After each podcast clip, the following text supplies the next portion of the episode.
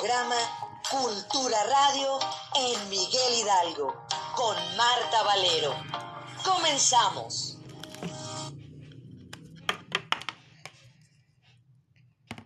Y comenzamos. ¿Cómo están? Muy buenas noches. Bienvenidos este 24 de febrero a Cultura Radio en Miguel Hidalgo con su servidora y amiga Marta Valero.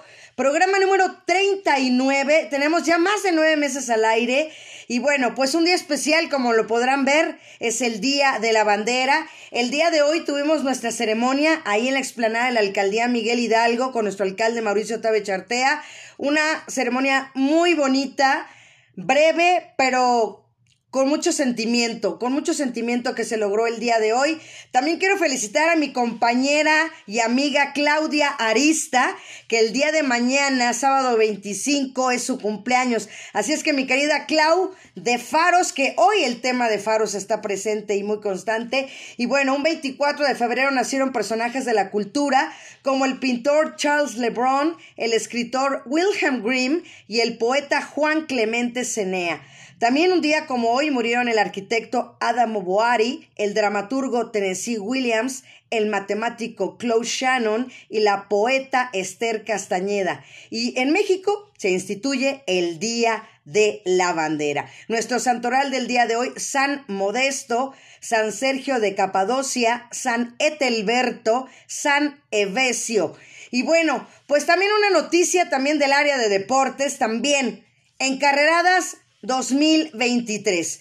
Próximo 12 de marzo del 2023, domingo 12 de marzo, 5 y 10K, 5 y 10 kilómetros, para que estén pendientes de las redes sociales de la Alcaldía Miguel Hidalgo para que puedan inscribirse. Ya lo saben, en Carreradas 2023, como el éxito que tuvo el año pasado en Carreradas 2022, bueno, se repite esta vez, así es que no se lo pierdan. Y mientras les doy las vías de contacto, pueden estar aquí en Marta Valero Locutora en Facebook, también pueden buscarme en Twitter como Radio Girl 1290 y también en Instagram como Marta-Valero-Cortes. También tenemos un correo electrónico que es culturaradiomh.gmail.com.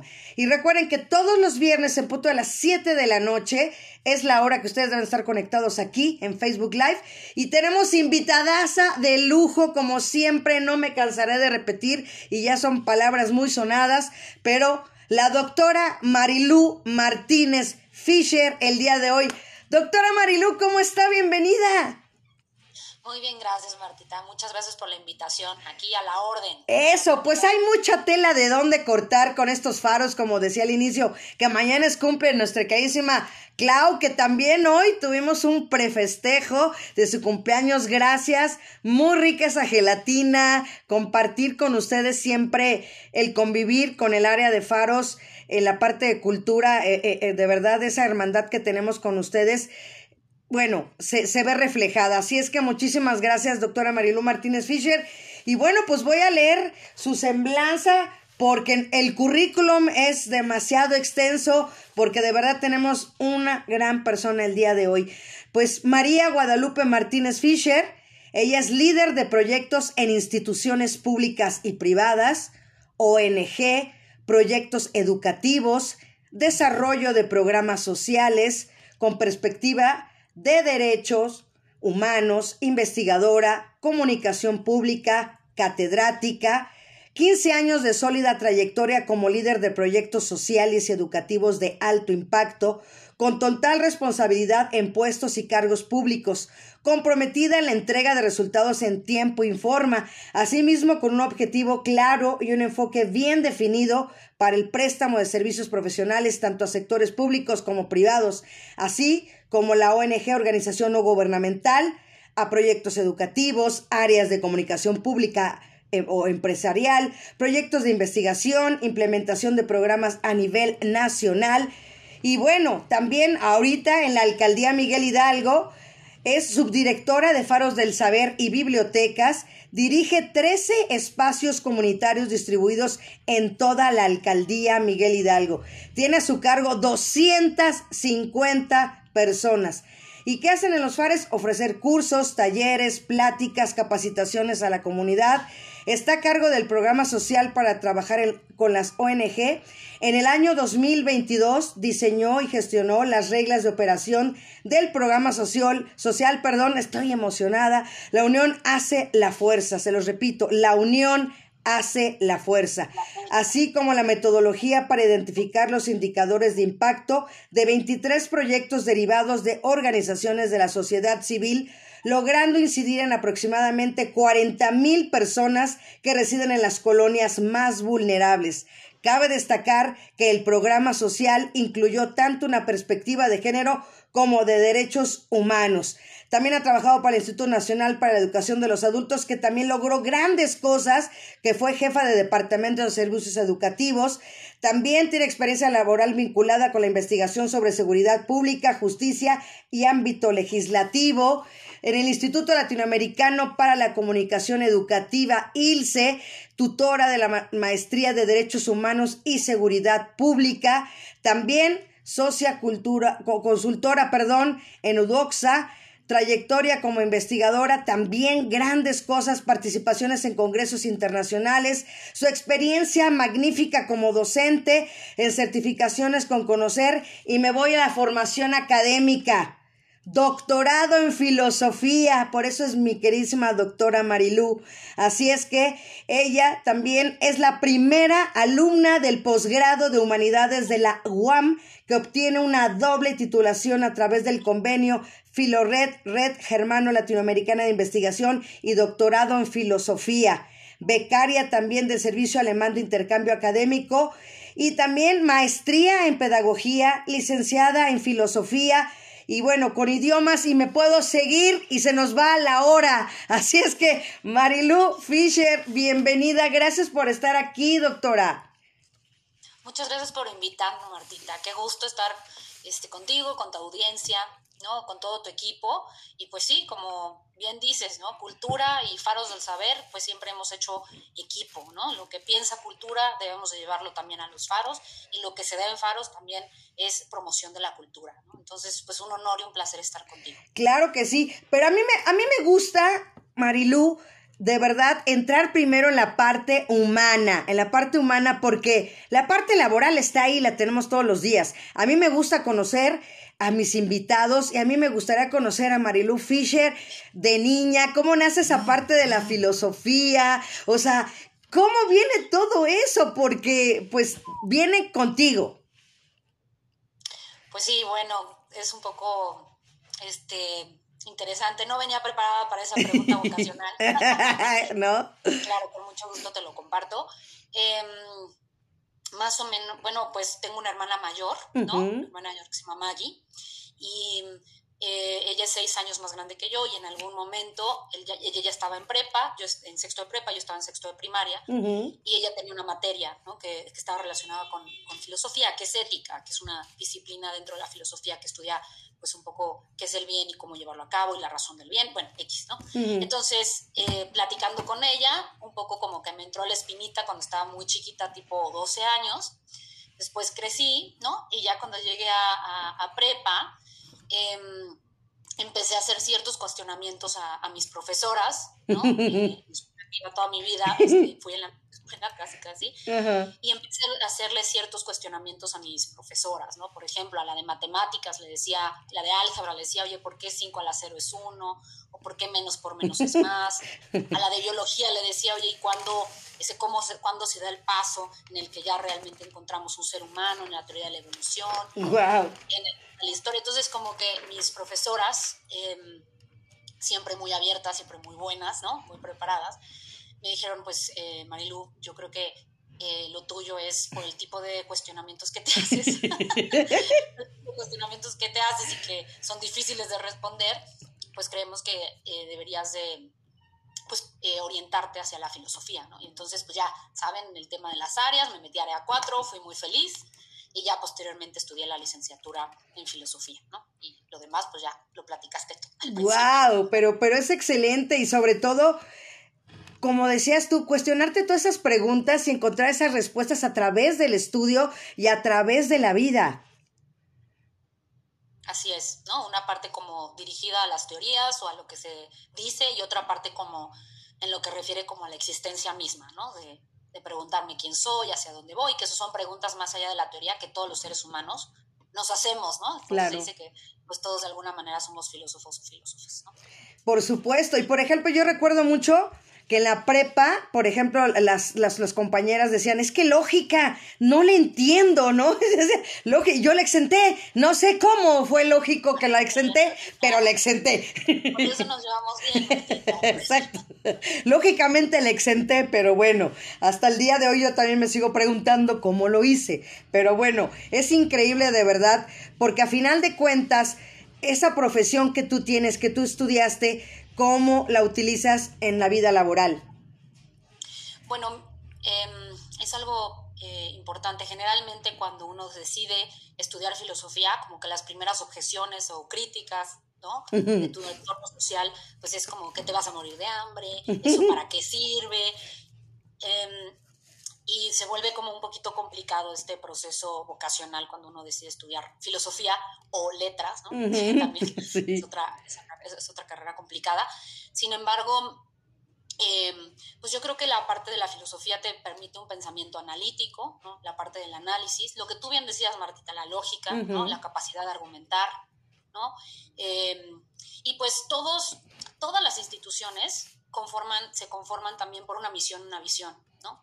Y esa es la parte filosófica de las instituciones. Entonces, pues, eh, para mí es muy importante que el trabajo que hacemos, y en eso pues pongo mi corazón y todo mi esfuerzo, pues tenga un para qué, un por qué y un para qué, y que lo hagamos de la manera más ética, más transparente, posible y que las personas que están en el equipo de trabajo también crezcan, ¿no? Porque pues si yo he recibido apoyo para seguir estudiando, pues me interesa que las otras personas estudien. Pero en específico, para contestar la pregunta, sería la capacidad de análisis que tiene el filo, eh, la filosofía es algo que se puede aplicar en cualquier ámbito laboral, también en la parte del pensamiento crítico.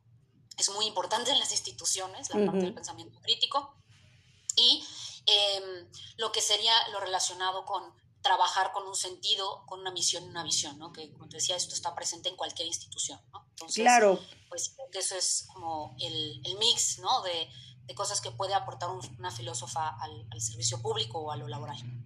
Perfecto, y sobre todo, de verdad, o sea, como dices, a lo mejor va a abarcar ciertas áreas cuando estudias, y no, es un campo muy abierto, es un abanico, definitivamente, Marilu. Así es, ¿no? Entonces, este, pues no, digo, para un poco para que te rías de cuando salí de la carrera, ¿no? Este, yo era, bueno, siempre he sido muy fan de un filósofo que se llama Kant. Ajá, sí. Y el texto que me cautivó de Kant, que me hizo estudiarlo posteriormente eh, varios años, es un texto que se llama ¿Qué es la ilustración?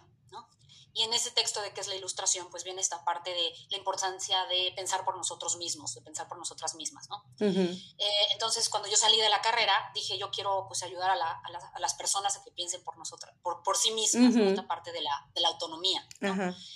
Y me ofrecieron un trabajo en el INEA, que es educación para jóvenes y adultos. Y yo ahí como que vi el proyecto filosófico, ¿no? Entonces llegué con el sindicato, con todo el mundo a citarles a Kant, a citarles la importancia de la educación, a Freire, ¿no? Te imaginarás cómo fui recibida a los 23 años, ya 15 años, ¿no? Este, en ese sentido, ¿no? Ahí luego tengo amigos en el INEA que, y amigas que quiero mucho, pero pues sí yo lo veía así, ¿no? Como la parte de la educación, como una forma de emancipación y una forma de autonomía, ¿no? Entonces, pues fue muy bonito ese primer trabajo también. Claro, y sobre todo, también yo creo que Marilu también ya traemos esa parte de, de, de, servir. El don de servir creo que no se le da a todo mundo y a algunos se nos da más, o tenemos la facilidad, o traemos el don, o ambas cosas. Y yo creo que en tu caso es ambas cosas, Marilu no sé, nada más hacemos el mejor intento, ¿no? Hay una frase de La vida es bella que me gusta mucho, ¿no? Que, está el personaje principal, ¿no? Que es mesero y que dice algo así como, servir es el acto divino por excelencia, ¿no? Yo creo que si le damos su, eh, justificación y su sentido a lo que hacemos y entendemos qué significa ser servidores públicos y servidoras públicas, pues todo lo que hacemos se vuelve distinto y, se proyecta con una fuerza que, que pocos pueden parar, ¿no? Así es. ¿Y cuáles son las funciones de los centros comunitarios en la visión de los faros? Pues mira, la, visión eh, de los faros, por supuesto, desde el liderazgo y el acompañamiento la inspiración del, alcalde Mauricio Tabe, eh, es crear comunidad, ¿no? Esta, esta idea de crear comunidad. Em, desgraciadamente, pues eh, la forma como se conforman las ciudades, y por supuesto la Ciudad de México no es excepción, ¿no? Eh, muchas veces fragmenta a la, a la sociedad. Y si, si le incluyes em, ciertos factores como inseguridad, que ya estamos con también temas de narcotráfico, traslados de las personas para llegar a sus trabajos, ¿no? Dos o tres horas, eh, malos salarios, ¿no? Con todo lo que implica para, para, para las personas.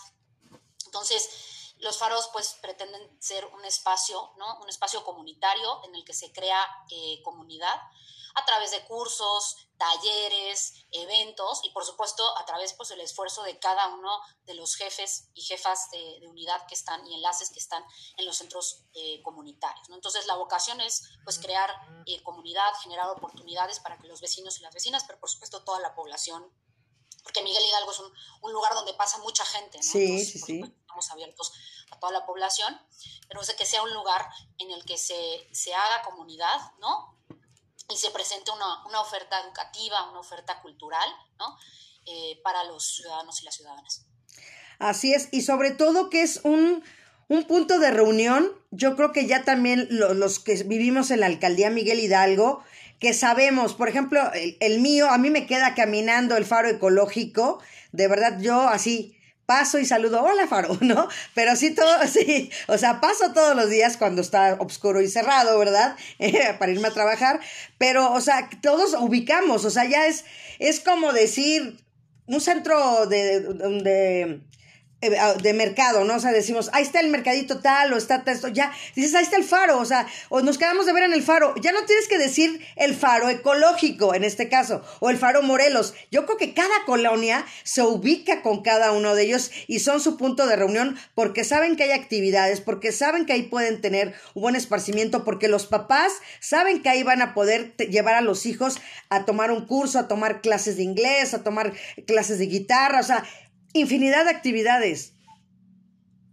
Sí, son centros de comunidad y esa es la idea con, con los faros del saber, ¿no? Hay una discusión si el tema del faro del saber, el primer faro del saber, tiene sus orígenes como en Brasil o, o, o, si hubo un antecedente en la Ciudad de México. Lo cierto es que los faros del saber es una idea latinoamericana, ¿no? Y eso es algo que hay que decirlo con orgullo, ¿no? Dependientemente, fuera de la discusión, es, una, es, una, idea latinoamericana, ¿no? Que tiene como punto de partida que sean centros que se construyen desde la comunidad y para la, eh, para la comunidad, ¿no? Queremos que los profesores y las profesoras sean gente calificada, pero que se, intentando que sean de la comunidad, por supuesto, ¿no? Eh, los vecinos, las vecinas, que sea un lugar seguro para las mujeres, ¿no? también, pues, todos los faros son puntos violeta, ¿no? Entonces, eh, pues sí, buscamos esa parte de, de, crear comunidad en el contexto y desde el contexto eh, de las colonias de la alcaldía Miguel Hidalgo, ¿no? Así es, pues ya aquí tenemos comentarios, pues ya está conectada Lice Hernández, gracias Liz por estar aquí. También Samuel Peralta, excelente, es una muy buena líder, yo también lo opino. Y también Maru, saludos a la doctora. Caterín Fuentes te pone ya aplausitos y ahorita voy a seguir viendo quién más está conectado. Pero también preguntar ¿Cuántos faros son? ¿Cuántas bibliotecas? Para que la gente que a lo mejor, como lo estoy comentando, nada más conocen el que está en su comunidad o en su colonia, ¿Cuántos son en total los que tenemos en la alcaldía Miguel Hidalgo? Tenemos eh, 11 faros del saber, una biblioteca, que es la Biblioteca Nájara, y la Casa eh, Lago Alberto, ¿no? Em, tenemos eh, faro del saber en, hablando de las personas que, comentaron, ¿no? Tenemos un faro del saber en, la colonia en la colonia América, el faro Carmen Cerdán, eh, que está precisamente en la Colonia América, tenemos en la Colonia Anáhuac el faro del saber salesiano, el que nos acabas de citar tú, el faro eh, ecológico, ¿no? que está pues en Lomas eh, de Sotelo, ¿no? El faro Legaria, ¿no? Que está pues en la Deportiva Pensil, el faro Morelos, que está dentro del Deportivo eh, Pensil, el faro Bicentenario, que está justo al ladito de la, de la, de la alcaldía. De la alcaldía. El faro, el faro escandón. Mire, ya, ya nos lo está poniendo mi queridísima Liz, que siempre es hábil y ágil, como siempre, ahí nos está poniendo para que las personas que quieran ver cuál es el que les queda más cercano, están las direcciones y los nombres, ahí nos lo está poniendo Liz. Adelante, Marilu. Pues ahí está, ¿no? El Faro Saber Argentina, ¿no? Está precisamente en, la, en el corazón de la, de la, colonia argentina, ¿no? Este, cada uno de ellos, ¿no? Por ejemplo, el Faro Saber Argentina, pues cada uno de estos espacios tiene su vocación, ¿no? Em, ¿Por qué pensamos esta vocación, ¿no? Pensamos, a ver, eh, la Ciudad de México es un es una ciudad que a nivel de oferta cultural no le pide nada a nadie. a nivel internacional puede perfectamente competir con Madrid, con Berlín. No, la Ciudad de México en oferta cultural no le pide nada a nadie. Entonces, ante eso, ¿no? ¿qué podemos hacer para que nuestros espacios brillen y, y de alguna manera se vayan enfocando a un objetivo común? Y entonces eh, pensamos, por supuesto, el área de desarrollo social, liderada por la directora general Alessandra Rojo de la Vega, el director Juan Pablo, el propio alcalde Mauricio Tabe, que cada uno de nuestros centros tuviera una vocación. Entonces, por ejemplo, ahorita que se ve en la pantalla, el Faro de Saber Argentina, eh, liderado por Rosamari, una gran líder social, em, pues tiene como vocación la cultura de la prevención, ¿no? Queremos que sea un faro, no significa que, que no va a haber otras actividades, pero queremos un, queremos un, un centro comunitario que atraiga y que promueva la cultura de la prevención. ¿no? Eh, tenemos el Faro Saber Bicentenario, que estamos a punto de ya reinaugurarlo, porque hicimos otros salones, eh, se le invirtió recurso ahí. Exactamente. Eh, que queremos que sea de, de, familia y género, ¿no? Para no disociar estos dos conceptos tan importantes, ¿no? Ahí está Marisol, ¿no? y estamos trabajando, pues allá es, por ejemplo, pues tenemos eh, profesores muy, muy capacitados, por ejemplo, en el tema de Comipems, ¿no? Que eso, pues es una oportunidad importante. Claro. El Foro del Saber, Carmen Cerdán, ¿no? Que ahí viene la dirección, la tienen ahí compartida, este, liderado por Catherine, ¿no? Catherine Fuentes, ¿no? Y que em, estamos buscando que ese faro tenga la vocación de la salud mental, ¿no? Ok. Después de la pandemia, pero también antes, pero después de la pandemia hay una pandemia de salud mental, ¿no? De, problemas de salud mental, de depresión, de ansiedad, ¿no? Prácticamente a cualquier persona, después de 10 minutos de platicar con ella, empieza a decirte que está teniendo eh, problemas de salud mental. A lo mejor no tan graves, a lo mejor eh, no, de, eh, no que tengan que implicar algún medicamento, pero sí un tema de, seguimiento terapéutico, ¿no? Entonces, pues ahí lo estamos pensando. El Faro Saber Constituyentes, ¿no? Eh, la de Daniel Garza, liderado por Rodolfo, ¿no? Rodolfo, en ese sentido, pues está buscando que el Faro del Saber Constituyentes esté pensado también para el emprendimiento y el autoempleo, precisamente por pues, las máquinas tan buenas, tan, tan importantes y que hacen maravillas, ¿no? Ya lo tendrán cuando tengamos entrevista con él, que va a venir también contigo. Exacto. Pero ese es el, ¿no? Y el Faro Saber Ecológico, que lo citaste, tiene como punto de partida la vocación de la educación ambiental con el ingeniero eh, Tapia, ¿no? El Faro Saber Escandón con Les Moreno, ¿no? La abogada Les Moreno. Eh, tiene el, el tema del emprendimiento de mujeres, el emprendimiento de mujeres. Esta parte de, vamos a hablar del tema de feminismo, vamos a decir que primero las mujeres y una manera de entender este, este, em, esta autonomía, ¿no? Hablando de autonomía, es también la autonomía económica, ¿no? Una mujer con autonomía económica también tiene capacidad de ser autónoma, ¿no? Entonces, o es un punto de partida importante para hablar de autonomía. Entonces, ahí, pues, eh, pues ya hemos hecho algunos eventos y pues está esa vocación en el caso del Faro Escandón está liderada este, por Les, ¿no? No sé si puedan pasar a la siguiente diapositiva para platicarles. Exacto, a la siguiente, porfa. Mi, ahora sí que hablando de Liz a Liz. Gracias. Gracias, Liz. ¿no? Polín, ¿no? Apasionada del fomento a la lectura, ¿no? Ahorita hablamos también de las bibliotecas que son tan importantes. Sí. Eh, el Faro Saber Legaria. Eh, fíjate que el Faro Saber Legaria eh, estamos trabajando para que su vocación sea la detección de talentos, ¿no? Esta, parte de, poder detectar talentos entre los vecinos, las vecinas y poderlos canalizar a todo lo que la, alcaldía Miguel Hidalgo tiene, desde el conservatorio de música, desde escuelas, universidades, este, embajadas, ¿no? Es decir, es como muy rica la alcaldía. Mm, Entonces, ahí estamos trabajando esta parte de la detección de talentos con, con Liz, ¿no? Liderado por Liz. El Faro Saber Morelos por Margarita, ¿no? Margarita Sánchez, la maestra Margarita Sánchez, experta en, bibliotecas, por cierto, ¿no? Em, eh, en el Faro Morelos estamos trabajando, que está obviamente en el, corazón de la, de la Pensil, el tema de, la, educación y el desarrollo eh, tanto emotivo como intelectual de los niños y niñas, ¿no? Un poco desde el punto de vista del juego, pero también del fomento a la lectura y las distintas actividades, ¿no? Eh, en el Faro Saber Popotla está Pati Torices, ¿no? Pati, pues prácticamente liderea el espacio, ¿no? Todo el tiempo se la vive en el faro, ¿no? Eh, muy apasionado del trabajo este, que hace. Y pues por las mismas características de la colonia eh, Popotla, eh, ese espacio lo pensamos con la vocación para perseverar la, el tema de la cultura y la identidad de barrio, ¿no? Está ahí muy cerca el árbol de la noche triste, la misma colonia Popotla está llena de historia, entonces pues con ella estamos trabajando que logremos convocar ¿no? a las personas interesadas en estos temas. ¿no? El faro Reforma Social, ¿no? Un faro muy interesante porque, pues... Muy grande.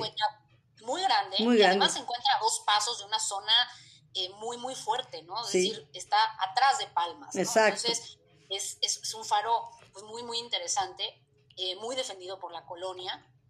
Y en el Faro de Reforma Social queremos promover la Agenda 2030, ¿no? La Agenda 2030, en el cual pues tengamos tanto cursos, desarrollo de proyectos y promover el tema de la Agenda 2030 en el contexto pues, de los derechos humanos. ¿no?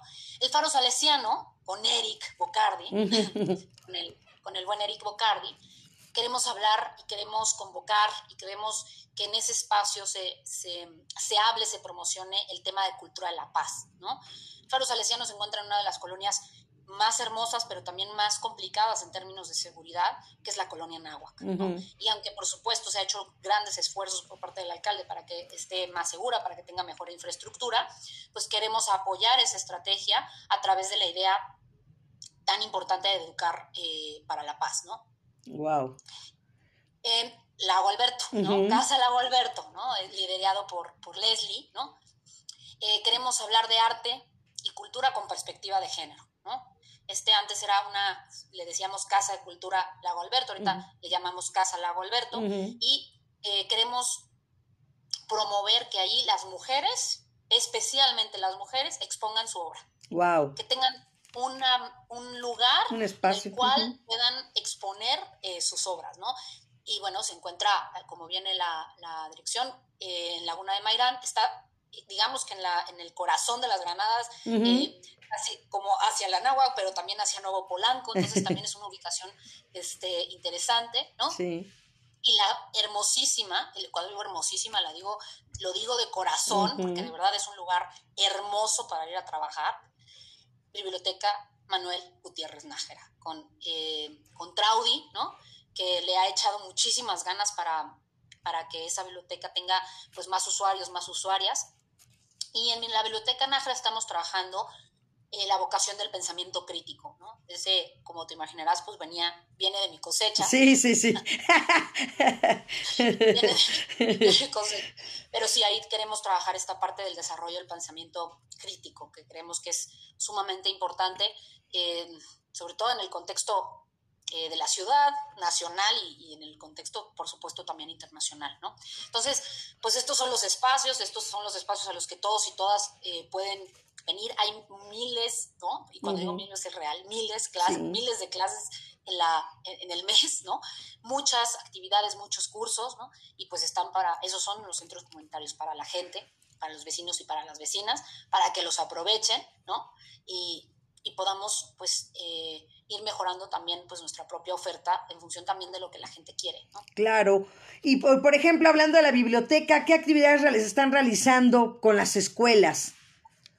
Pues yo lo que bueno, primero quiero platicarte un poco cómo estaba la lógica de la biblioteca. Sí, sí, sí.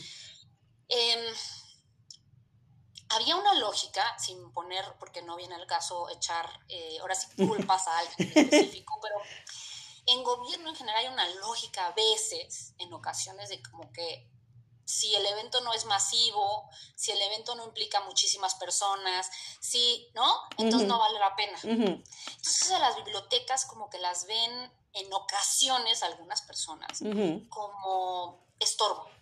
Mejor hay que hacerla un espacio para dar zumba, ¿no? Mejor hay que convertirlo en una cafetería. Mejor. Y, lo cierto es, y eso es lo que yo trato de transmitir a mi equipo de trabajo, y en, mi propia, en la propia planeación que hacemos en la subdirección, es que una persona en la biblioteca, una persona en la biblioteca ya, es un... Ya. Exacto. Claro.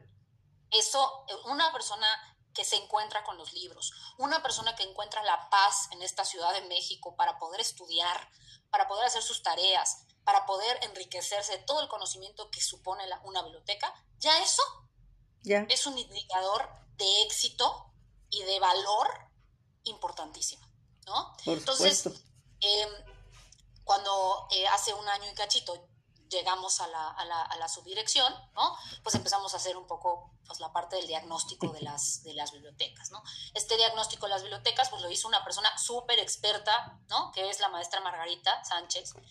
Ella es bibliotecaria, ¿no? Y ella tiene esa experiencia, además eso estudió, ¿no? Entonces hicimos un análisis convocamos a los bibliotecarios y a las bibliotecarias, les dijimos, tu papel es muy importante, porque estaban olvidados, ¿no?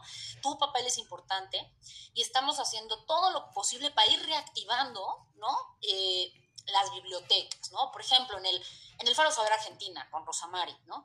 Ya hay un contacto importante con la escuela que está cercana y ya los niños van a conocer la biblioteca. Wow. Eso es valiosísimo. En este contexto donde todo es pantalla, todo es estímulo, todo es WhatsApp, todo es digital. exactamente. Que un niño o una niña diga, ah, también existe esto, ¿no? Eh, es importantísimo, ¿no? Entonces ahí se hace pues una tarea eh, sumamente importante, eh, gracias a todo el, trabajo de campo y de comunidad que hace Rosamari. Entonces ahí ya estamos trabajando, ¿no? Con el, con el tema del contacto con las escuelas. Em, y por supuesto, ¿no? En el caso, por ejemplo, del, Faro Legaria, ¿no? En el, caso del Faro Legaria se hacen continuamente em, actividades de fomento a la lectura o de eh, escritura creativa, ¿no? O de presentaciones de libro, que eso también quiero abrirlo a toda la gente que nos está escuchando, a toda la gente interesante que nos está interesada, perdón, que nos está escuchando. Si quieren presentar un libro, vengan con nosotros, vengan con nosotras, porque eh, también las bibliotecas son lugares ideales para presentar, eh, para presentar libros, ¿no? el, acervo que tenemos dentro de las bibliotecas de la subdirección es especialmente dirigido para niños y niñas. Ese es como nuestra, nuestro fuerte, ¿no? Entonces, eh, en los distintos espacios y por supuesto con, dentro de las distintas posibilidades de cada centro comunitario, pues estamos reactivando eh, las bibliotecas, ¿no? Reactivando las bibliotecas porque eh, para nosotras es muy, muy importante ¿cómo decirlo? Que esas bibliotecas sigan estando abiertas a, las personas, a, los vecinos, ¿no? Más allá de si eh, son 30, 40 personas, lo vemos como una sola persona que llegó a, encontrarse con un libro, con un conocimiento y consigo misma también, por supuesto, ya es algo que, que nosotros valoramos muchísimo en cuanto a nuestros resultados, ¿no? Por supuesto. Y por ejemplo, doctora Marilú, de verdad, el, el, yo por ejemplo recuerdo, uno yo se les he platicado la anécdota de aquí con a varias personas aquí o fuera de, y que mi papá, mi papá era general, mi papá era militar. Y nos hacía que todos, yo se los, es que yo la platico mucho esta anécdota porque si lo hiciéramos todos o lo fuéramos haciendo esa cadena, sería increíble porque mi papá todos los domingos nos llevaba a desayunar y nos compraba un, un, cada quien escogíamos un cuento, era un librito, ¿no? Somos tres hermanas y después ya fuimos dos hermanos, pero en ese entonces éramos tres hermanas, yo era la más pequeña, y nos decía, escojan un libro y tienen una semana para leerlo. Entonces tú sabías si te lo echabas en un día, en tres días, si lo volvías a leer o lo leías en la noche anterior, y al día, y al día siguiente en el desayuno eh, nos preguntaba, y cada una tenía que dar su, su, narración, eh, personal y bueno, pues yo me tenía que esperar porque era la más chica, ¿no? Pero era increíble porque no nada más era como que, aparte de que leías un libro, te fomentaba la lectura, también te fomentaba la imaginación porque tus hermanas te platicaban lo que ellas habían leído. Entonces, para mí, el, el amor a la lectura se lo debo a mi padre y sobre todo recordar eh, todos esos libros que, que, también le regalaban muchas tesis. ahorita que está tan de moda lo de las tesis, le, le, regalaban muchísimas tesis a mi papá. Yo veía todos los libros y todas las, las enciclopedias y que de verdad retomar eso, que los niños sepan y ver que decir, a ver, tienes que buscar por abecedario, a ver tú, ¿qué vas a buscar? Sácalo, escríbelo, transcríbelo, y no como ahora que hablamos es, ay, copia, hasta uno mismo ya lo hace, ¿no? Copias, pegas, Word, bla, bla, bla. Entonces, tal vez regresar a esos buenos hábitos que teníamos Eso se logra con las bibliotecas definitivamente, doctor Marilu. Sí, y quitarnos la, la lógica de lo masivo. Exacto. Que es, es, es, terrible, ¿no? Si, si no es masivo, si no es mediático, si no sale en el periódico, si no genera, ¿no? Es, eso por ahí no debe de ir eh, la lógica de, de, las, de las bibliotecas, ¿no? Las bibliotecas deben ser espacios para que la gente pueda ir, pueda consultar libros, para que pueda estudiar, para que encuentre paz, ¿no? Para que pueda hacer su tarea, ¿no? También, ¿no? Entonces, sí, sí el tema de la, pues la biblioteca es como un espacio donde te encuentras con N cantidad de mundos posibles, ¿no? Eh, entonces, eh, grandes historias de, de personajes, ¿no? Eh, que, han, que, han, hecho cambios en el mundo cuentan que iniciaron, ¿no? Su forma de cambiar al mundo, su propuesta, ¿no? Eh, a partir de que empezaron a leer y a estar en contacto con las bibliotecas. Entonces, pues sí, ¿no? Es una, un papel muy importante en la subdirección las bibliotecas y, y, ahí vamos a estar, ¿no? y bueno, pues este, aquí nos... promoviendo. Perfecto. Y me pone, nos pone Catherine, ¿no? Fuentes. Excelente trabajo en equipo liderado por la doctora Marilú. Es que definitivamente es la cabeza, doctora, de verdad, vienen así, todos los, así, como la estrella en el árbol de Navidad. Y aquí están todas las lucecitas que son todas las personas que laboran contigo. Tengo un equipo de trabajo muy bueno. Muy bueno. Sí. Es, es realmente em, eh, un gran acierto el, el, haber hecho pues esta combinación de, de distintos perfiles, ¿no? Cada quien aporta lo que puede aportar en función de su propia eh, visión y la verdad me siento muy afortunada eh, del equipo de, de, trabajo con el que contamos, ¿no? Eh, de todo, de todo régimen laboral, ¿no? por supuesto, las, los compañeros de base, ¿no? Y qué haríamos sin ellos, ¿no? O sea, es importantísimo, ¿no? Son muy, muy importantes, de honorarios, de nómina 8, de estructura, todos y todas, eh, la verdad es que son, son gente valiosísima y me siento muy afortunada de poder pues formar parte eh, de ese equipo de, de trabajo. ¿no?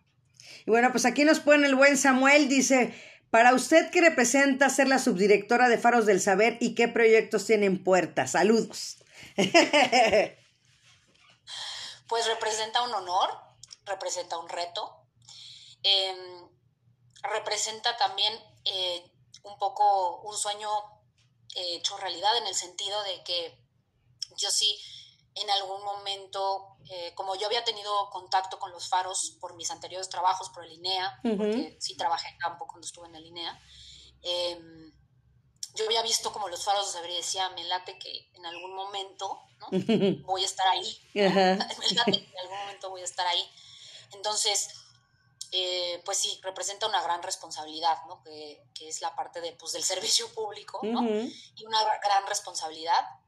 Pero gracias a Dios en ese sentido, pues hay gente muy buena que, que también pues está muy enamorada de su trabajo, ¿no? Y que, y que, intenta, de dar, intenta dar eh, su mejor versión, ¿no? O el 1% más todos los días, ¿no? Para, pues, para poder construir algo mejor, porque tenemos una responsabilidad muy fuerte como servidores y servidoras públicas, ¿no? Y nuestra legitimidad en el ámbito, eh, pues sí, en el ámbito de, de, preguntarle a la ciudadanía está por los suelos, ¿no? Y, con, en cierto sentido, por justas razones. Entonces, tenemos una responsabilidad importante para decir, se puede eh, hacer las cosas y se pueden hacer las cosas bien, ¿no? Sin corrupción, eh, sin el moche, sin encontrarle un beneficio personal, sino pues en función de pues esta construcción del, bien común, ¿no? ¿Qué proyectos vienen para Faros? pues mira, em, vienen obras, ¿no? Vienen obras para mejorar los espacios. Em, viene, la jornada de arte y cultura, el 8 de marzo tenemos la inauguración en Lago Alberto, tenemos eh, vamos a tener actividades en todos nuestros espacios, vamos a tener este, actividades eh, importantes, ¿no?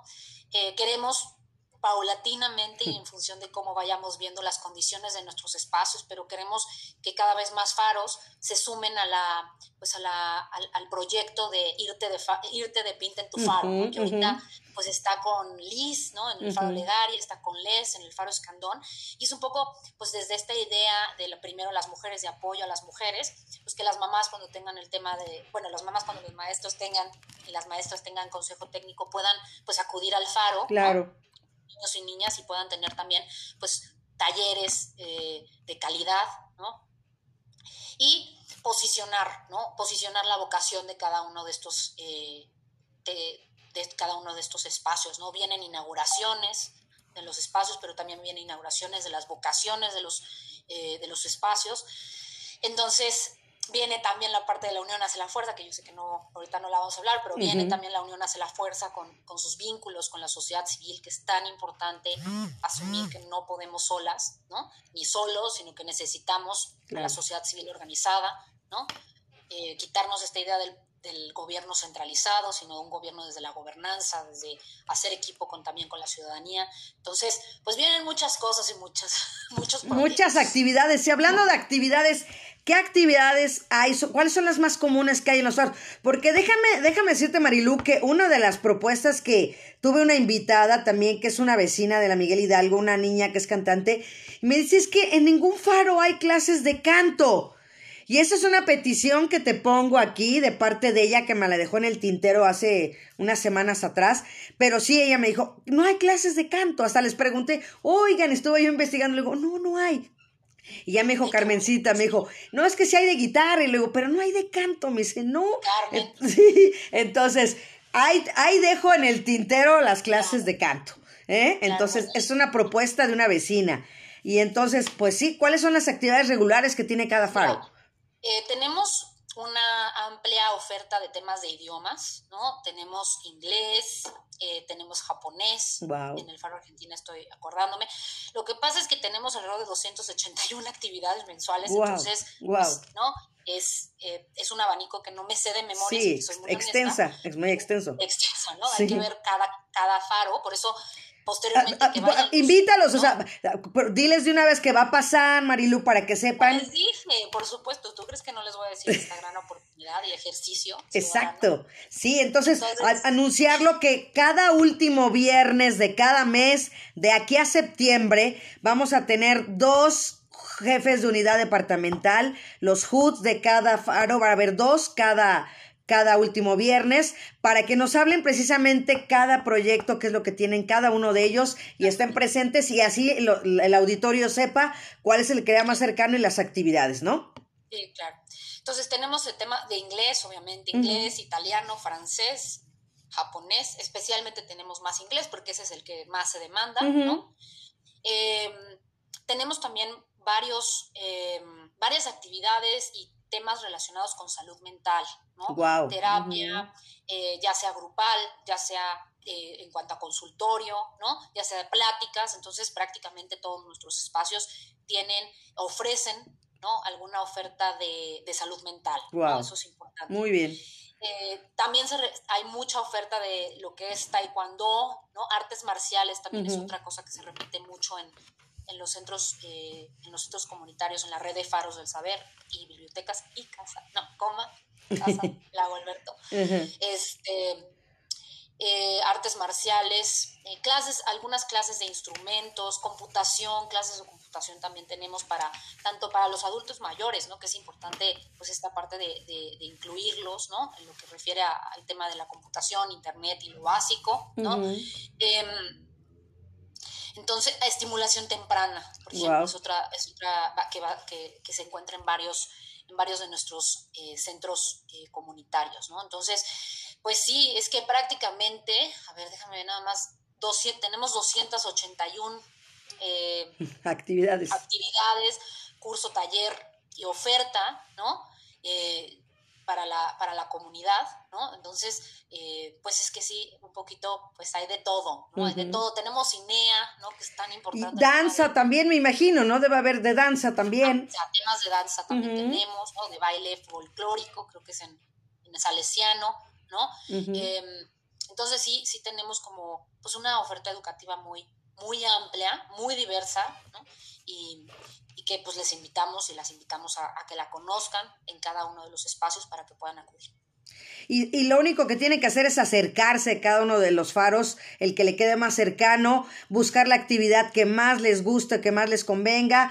Los horarios, en cuestión de horarios, obviamente hay tanto matutinos como vespertinos, ¿no? Y, y sabatinos. Sí, de 8 a 8. De 8 a 8. Sé que no hay pretexto para, para no poder realizar alguna actividad dentro de los faros del saber y bibliotecas.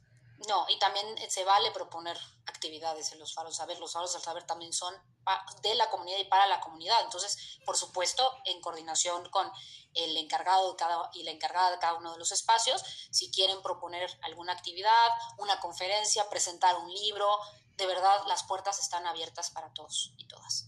Y hablando eh, de los cuentacuentos, ¿cómo estamos con ese tema que a mí eh, me encanta? O sea, me encanta. Pues es este, como desde esta lógica de la reactivación de las bibliotecas. Como que eh, un poco cuando vimos el diagnóstico de cómo estaban las bibliotecas, al menos de las que dependen de la alcaldía, de la subdirección de faros de bibliotecas, pues nos había como, como que no se estaba usando tanto las bibliotecas. Entonces, eh, pues fuimos pensando actividades y una de las actividades que ayuda mucho esta parte de pues sí, del fomento a la lectura pues fueron los, los cuentacuentos, ¿no?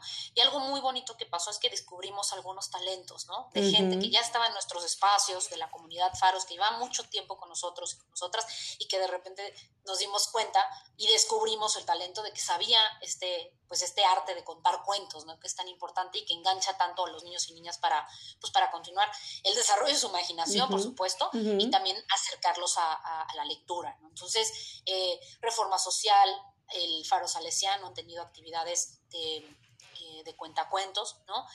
Seguramente otros, y, en este momento no, no, recuerdo todos, pero, pero sí hemos tenido estas actividades y vamos a seguir teniéndolas porque nos interesa de verdad muchísimo eh, que nuestras bibliotecas estén eh, con, personas y que se reactiven y que los niños y niñas pues puedan em, encontrar en la biblioteca pues un lugar de paz, un lugar de esparcimiento, ¿no? Así es, doctora Marilu. Y sobre todo la parte que estabas mencionando de, de, la salud mental es tan importante y sobre todo, como dicen, es un antes de, de, la pandemia y un después de la pandemia, ¿no? Entonces, fíjate que la semana pasada platicaba con mi hermano y, y hablábamos de eso, ¿no? O sea, ¿cuántos niños que apenas nacieron, o sea, no salían, o sea, entre ellos uno de mis sobrinos, que nació ya en, en esta época y, y, de plano él no, no conocía el parque ni nada y de repente reactivar en esa parte, entonces sí, o sea, son, son momentos que tenemos que reflexionar y tomarlos en cuenta y decir, de aquí para adelante, lo que estábamos hablando también, todo ya manejamos que una tablet ya definitivamente es, es, la, es la niñera, es la nana, ¿no? Entonces, no, o sea, de, decir no, hay que... Hay una compañera que se llama Gaby, también ahí en la alcaldía, que me encanta. O sea, yo puedo platicar con Gaby horas y, y tiene unos gemelitos y les dedica los sábados y se va con ellos a los museos y se va con ellos a, las ferias de libros y, los lleva al teatro. Y, entonces yo así como que siempre estoy feliz y hablando con ella y creo que eso es lo que tendremos que hacer. Esa parte de fomentar, como le decíamos, la lectura, también asistir a obras de teatro infantiles, ¿no? las famosas matinés que antes hasta checabas, ¿no? ¿Qué, qué, qué hay para llevar a los niños, ¿no? Entonces yo creo que eso también es parte de que tenemos que hacerlo los papás eh, tomarlo ya en cuenta tanto la salud mental de nosotros, la de nuestros hijos, nuestros nietos, nuestros sobrinos, y, y también esa parte de, de, de, retomar la parte de la lectura y los cuentacuentos, empezándolo a hacer todas las noches en, en, leerles un cuento a los niños, el que tengan un libro ahí al ladito ¿no? de, de la cama, yo creo que también, en lugar de la tablet o el celular que ya está ahí, retomar y regresarnos a esa época de poner un libro coincido. Y eh, bueno, yo que también doy clases en, en la universidad, uh -huh. eh, yo veo el, el, o sea, sí el antes y el después, o sea, la generación que uh -huh. le tocó pandemia, uh -huh.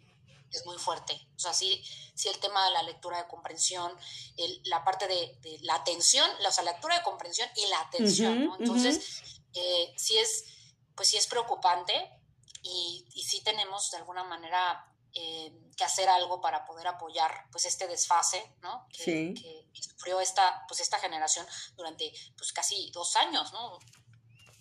Entonces, pues sí, es un gran, es un gran, gran, una gran labor, pero pues eh, si no, ¿para qué estamos aquí? Si no es para las grandes cosas y las grandes misiones, ¿no? Por supuesto, por supuesto. Y bueno, pues hablando de cifras, promedio de asistentes mensuales aproximadamente? Porque yo sé que es bastante. Pues aproximadamente son 12 mil. Nada más. Nada más.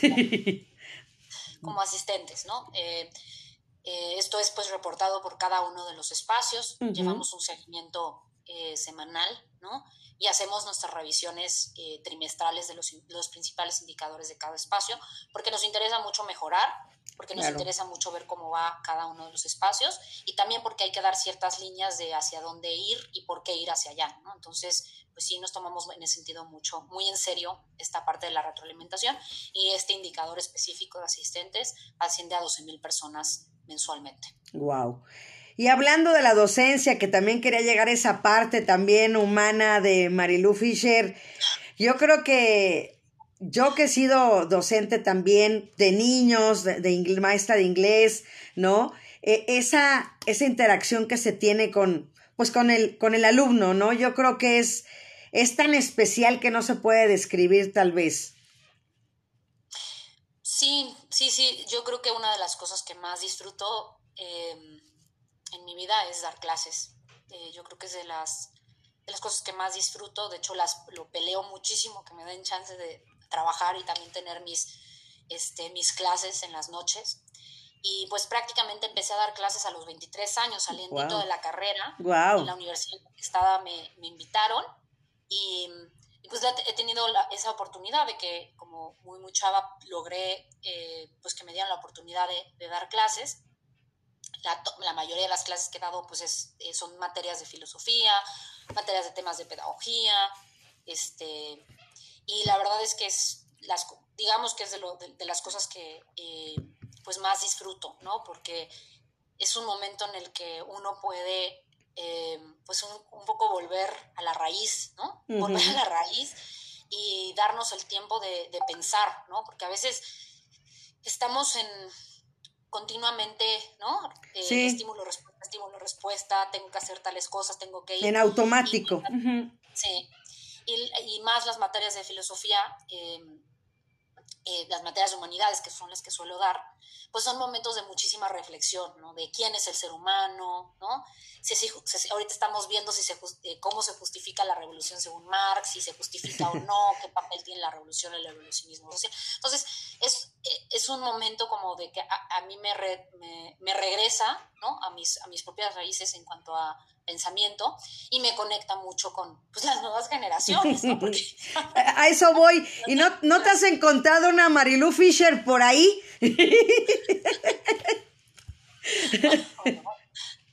no, muy, gente muy buena también, mis alumnos y alumnas, este, muy pacientes también. y la verdad es que sí, sí disfruto mucho este, dar clases, ¿no? Y, y esa parte, pues aprender también de, de lo que las otras personas eh, dicen, ¿no? A veces traigo yo pensado un ejemplo o una actividad y en la misma participación, en el mismo diálogo, este, me sorprenden, ¿no? Como que dicen, y si lo pensáramos así o si lo analizamos así, entonces, pues se da también una dinámica eh, muy rica de mucho diálogo eh, y de mucho pensamiento crítico, que es algo que me interesa a mí mucho desarrollar, tanto en mí misma como en mis alumnos y alumnas. Entonces, sí es, sí es algo, pues, que, valoro mucho y que defiendo mucho que me den me den el tiempo y que pueda escaparme este, las noches para poder este, tener mis clases. Wow. ¿Y alguna anécdota que te digo que hayas encontrado una Marilu Fisher que haya, te haya puesto en evidencia? ¿Alguna anécdota de alguien que tengas por ahí, de algún alumno en estos años? Pues no sé, no, sé si una Marilu Fisher, pero sí me ha pasado, yo no doy a, las clases que, las asignaturas que doy, no las doy a filósofos ni a filósofas, las doy a distintas carreras, eh, son materias de tronco común, por así decirlo. Ok, Y pues nada, no me ha pasado que diga, híjole, esta persona se parece mucho a mi modo de pensar y demás, pero sí me ha pasado que dentro de este ámbito me encuentro a personas que estudian derecho o que estudian mercadotecnia o que estudian arquitectura que em, eh, empiezan un poquito como a elevarse de, su propia realidad y empiezan a hacer ciertas preguntas, hacen ciertas respuestas Y entonces cuando los detecto, digo, aquí hay un futuro filósofo, una futura filósofa, ¿no? Ya les digo, además de tu carrera, has pensado en estudiar filosofía, porque creo que tienes, ¿no? Un poco de detección de, talento filosófico.